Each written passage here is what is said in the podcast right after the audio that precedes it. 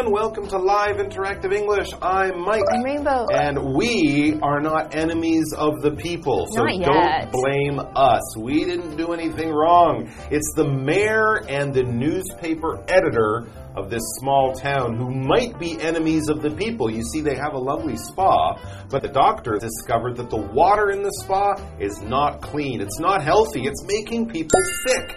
So he told his brother, who's also the mayor, and this newspaper guy. Now they said, Oh, this is terrible. We're going to tell people all about it in the newspaper. The mayor said, I'll fix this. I'll clean that water up and solve this problem. And then they started to think, wait, if we close the spa, all the tourists will stay away and the money. town won't make any money. We can't do that. We'll kill the economy.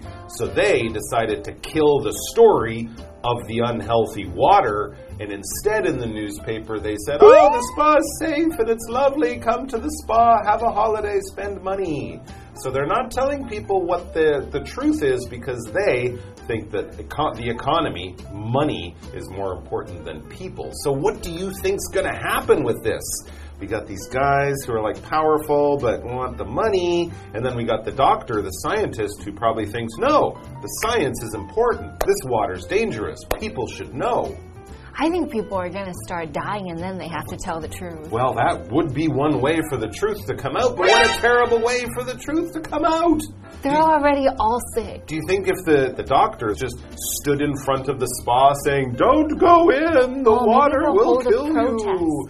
He could do that, but then they might arrest him. They probably would. Or they could get him jail. killed. Right, or tell everyone he's crazy. Don't believe him. Yeah. Who knows? But if people find out, you're right, they might protest, and then people power Yeah. might close down the spa. It would be good if they could find a way to clean the water, keep the spa open, and everyone's happy. But If they find out what the problem is, hopefully they find out what the problem is. Well, the only problem we have is we don't know how the story ends, and we can solve that problem by reading it now. So let's do that.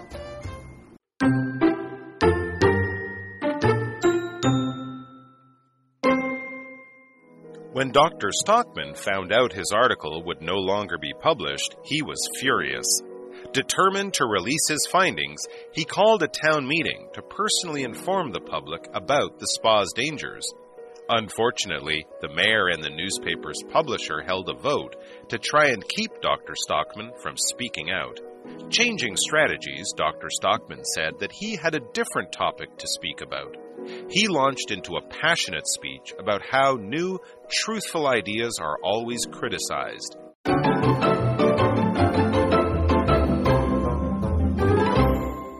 Right, let's look at An Enemy of the People Part 2. Let's see what happens with the doctor and all the people. When Dr. Stockman found out his article would no longer be published, he was furious. Ooh. So, what does that mean to be furious? It means to shake your fist and you're really, really angry because something bad is happening or something is not fair, it's unjust, or you worked really hard and nobody paid attention. You're basically not just angry, you're very, very angry, and your like eyes are like gonna pop out of your head because you're so angry or you want to hit somebody. That means you're very furious. Wow. Jennifer was furious at her assistant for discussing her private matters with the press. So, if you're furious, it's going to be a very big deal. It's not just being upset, it's being so mad that you can't control yourself because you're about to do something really bad, like the doctor right now. hmm And you might shake your fist, although that's never actually happened. Yeah, people don't really. No, they do that in Do people do or- that? I don't know. I They don't- they do it in movies and Yeah. stuff, but I've never been. I guess I've never really been furious. no, you don't have to shake your fist, but yeah, sometimes people do. All right, so he was really angry. He was angry that his brother and the newspaper guy were going to hide the story and not tell the truth. This is dangerous and wrong. So what does Dr. Stockman do? Determined to release his findings, he called a town meeting to personally inform the public about the spa's dangers. Well, good for him. He wants people to know this information. He wants the information out there, and he thinks, well, if they're not going to do it, I'm going to do it myself. I'm going to tell everyone I'm calling a town meeting. So basically, all the people of the town who care or are interested can come there and listen to the truth. Unfortunately, the mayor and the newspaper's publisher held a vote to try and keep Dr. Stockman from speaking out. Oh, everybody's fighting Guys against are him. using their political power to stop the doctor from telling the truth. They plan to stop him from speaking, saying, Sorry, no time for you to talk. We got other business to do. Let's move on. Shh, shh, shh. Throw that man out if he says anything. They're basically setting it up to keep him quiet. And yes, this is very unfortunate, or to use the adverb unfortunately. When I give you bad news, when I give you something that might make you upset, or news that I don't really want to pass on, but I kind of have to, I might say unfortunately and then give you the bad news. Unfortunately, we don't have a table tonight, so you won't be able to eat in our restaurant. You know, that kind of thing. Not necessarily, unfortunately, your house burned down, so you have nowhere to live. Usually it's for not terrible news, uh, but just kind of bad or unhappy or maybe not news that you really want to hear. For example, the restaurant's food was great. But unfortunately, its service was not. It's not the end of the world. It's just sort of, it's too bad. Changing strategies, hmm. Dr. Stockman said that he had a different topic to speak about. Hmm. He launched into a passionate speech about how new, truthful ideas are always criticized.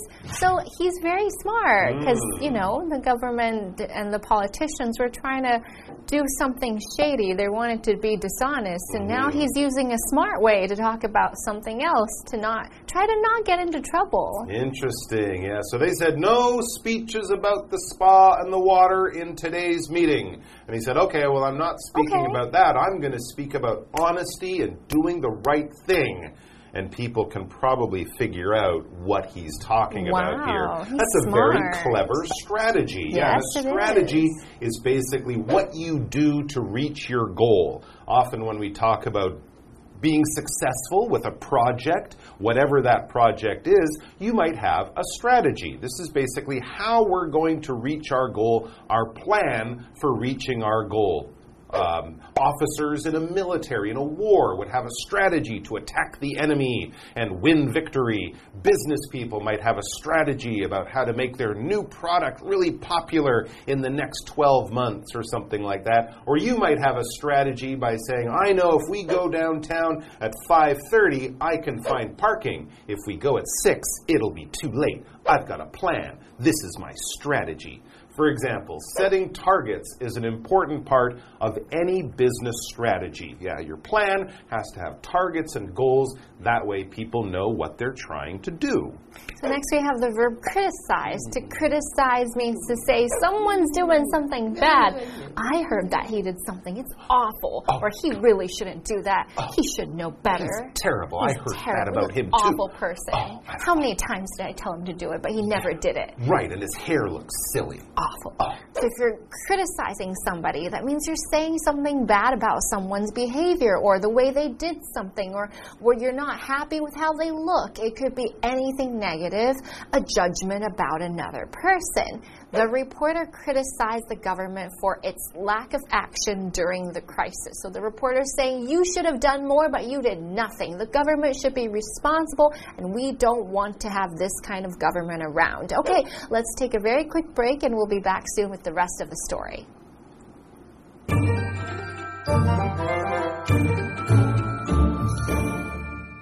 Hello，大家好，我是 Hanny。我们今天要继续来读《An Enemy of the People》人民公敌。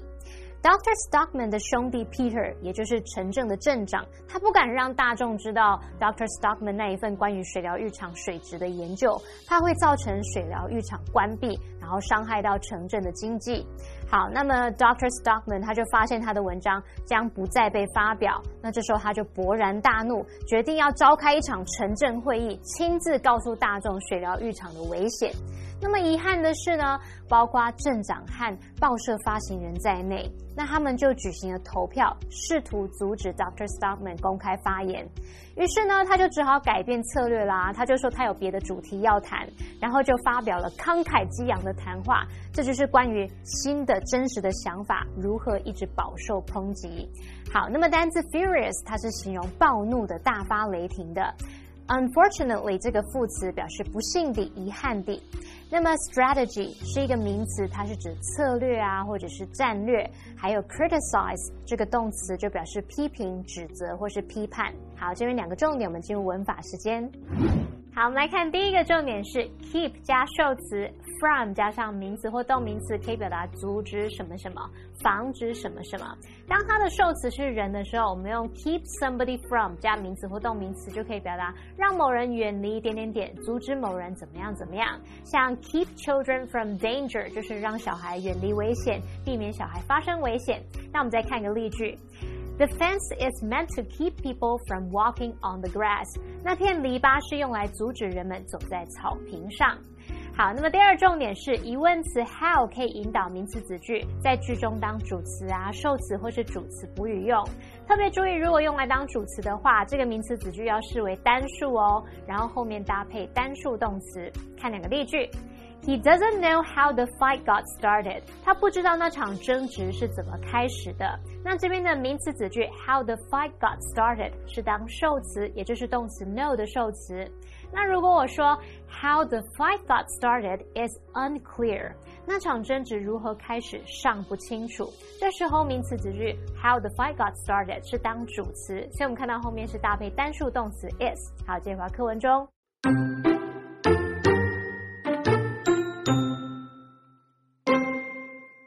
Those in power are too stupid to address them, and the public's minds are too small to accept them, he said. His views angered the audience, who declared him an enemy of the people. By the next day, Dr. Stockman's house had been badly damaged, and he and his daughter had been fired from their jobs. Peter came to tell Dr. Stockman to leave town for a while, but he refused. He planned to stay and force everyone to see the error of their ways. The strongest man in the world, he said, is he who stands most alone.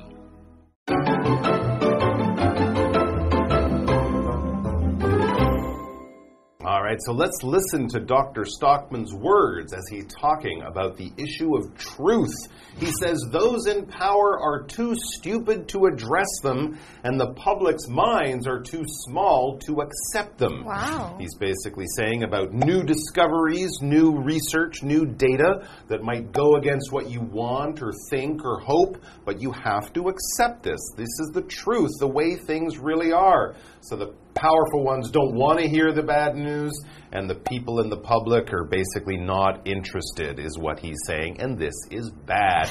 Now, his views angered the audience, right? He was criticizing both the people and the politicians, and people often don't like to be criticized, even if there is some truth in what you're saying. So his views angered the audience, who declared him an enemy of the people. That's tough. He did the right thing but no one appreciated Everybody it. Everyone hated him. blamed him. So if you declare something, that means you tell it, say it out loud to everybody. It could be in the public, it could be online on social media, it could be in a newspaper. It's a big announcement that you make to share with the world. After some discussion, Alfred was declared the winner of the race. So, the race, the people in charge took the microphones and say, Alfred's the winner, and told everybody. So, if you declare something, it's like making an acknowledgement to everyone involved. By the next day, Dr. Stockman's house had been badly damaged Oh no. And he and his daughter had been fired from their jobs. So his daughter too? Everybody hated him so much that they came to hurt his family and they wrecked his house and they even took away their jobs and even the daughter. It's terrible. Peter came to tell Dr. Stockman to leave town for a while, but he refused. So it wasn't going to be safe, and maybe they were going to be physically hurt. So Peter said, You need to go. You should leave. You should take your daughter and go somewhere else. But this is so dishonest because Peter, as the mayor, was one of the guys who made everyone angry with the doctor, right? The doctor was just trying to do his thing, and the mayor, his brother, is now like, oh man, you're in a lot of trouble. You should get out of here. People are going to hurt you. They're only going to hurt him because no one will listen to the truth. And Peter, being the mayor, should be one of the first ones to do that and show leadership. Well, Dr. Stockman, he's a brave man. He won't do the easy thing, he's going to do the right thing. He planned to stay and force everyone to see the error of their ways. He's like yelling out into the darkness, looking for someone to listen to him, kind of situation. The strongest man in the world, he said, is he who stands most alone.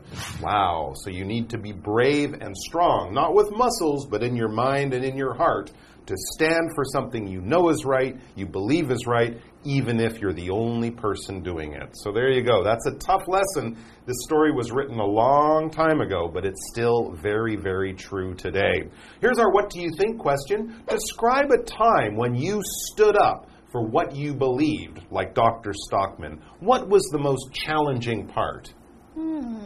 Okay, I have one. When I mm-hmm. was young, I think I was in third grade. Okay. I had a classmate who was mm. my friend. Okay. But then everybody really hated her because they thought that she had stolen something. But it was a misunderstanding, so nobody believed her. Mm. They couldn't find out who had stolen that. It was like um it was a really nice pen. Okay. It was one of those like pens that smelled very nice and it belonged to one of the most popular girls.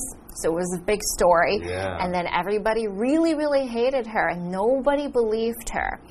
But um, so they told us not to hang out together anymore. But then Bad later, kid, but you yeah, knew she wasn't. yeah. And so hmm. I ended up standing by her side, and eventually they found out that that girl had lied about someone stealing. She'd lost the pen or broken it or something, and she just she looked for like- someone to blame. exactly. There you go. So good for you. I'm glad it worked out in the end. And by standing with your friend, you were able to find the truth together. But it was a difficult thing to do, right? very And hard. Probably a very stressful few days or weeks in school with lots of hurt feelings and stuff, just because people can't accept the truth, even if that truth is not the truth they really want to hear. All right, guys, be true to yourselves, take care of yourselves and each other, and we'll see you back here sometime soon. Until then, stay strong.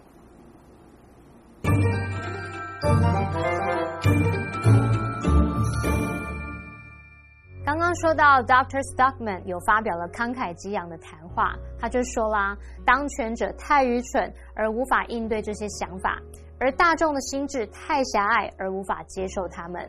那他这样的看法就激怒了听众，那些听众就宣称他是个人民的公敌。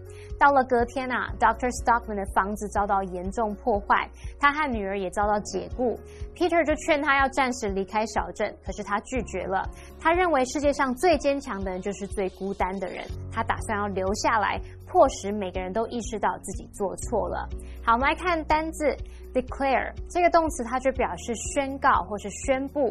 那么 Rainbow 老师在解释单字时，他用到 acknowledgement 这个字呢，是在 knowledge 前面加上 ac 这个字首，然后在后面加上 ment，构成这个名词 acknowledgement 就是承认、认可的意思。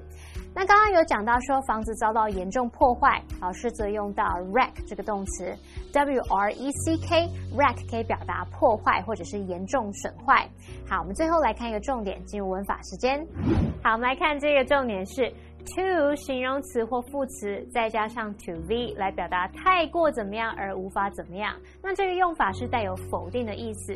这个不定词 to v 的前面呢，你还可以加入 for somebody 去表达对某人来说。举例来说，The job offer was too good for him to refuse。那个工作机会对他来说好到令人无法拒绝。再看个例句哦，She talked too fast for me to follow。 她讲话太快，我跟不上。好，那么以上是今天的讲解，同学别走开，马上回来哦。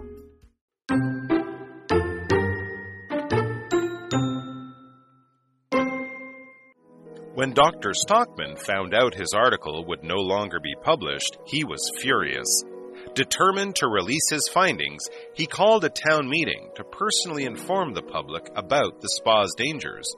Unfortunately, the mayor and the newspaper's publisher held a vote to try and keep Dr. Stockman from speaking out. Changing strategies, Dr. Stockman said that he had a different topic to speak about. He launched into a passionate speech about how new, truthful ideas are always criticized. Those in power are too stupid to address them, and the public's minds are too small to accept them, he said. His views angered the audience, who declared him an enemy of the people. By the next day, Dr. Stockman's house had been badly damaged, and he and his daughter had been fired from their jobs. Peter came to tell Dr. Stockman to leave town for a while, but he refused. He planned to stay and force everyone to see the error of their ways. The strongest man in the world, he said, is he who stands most alone.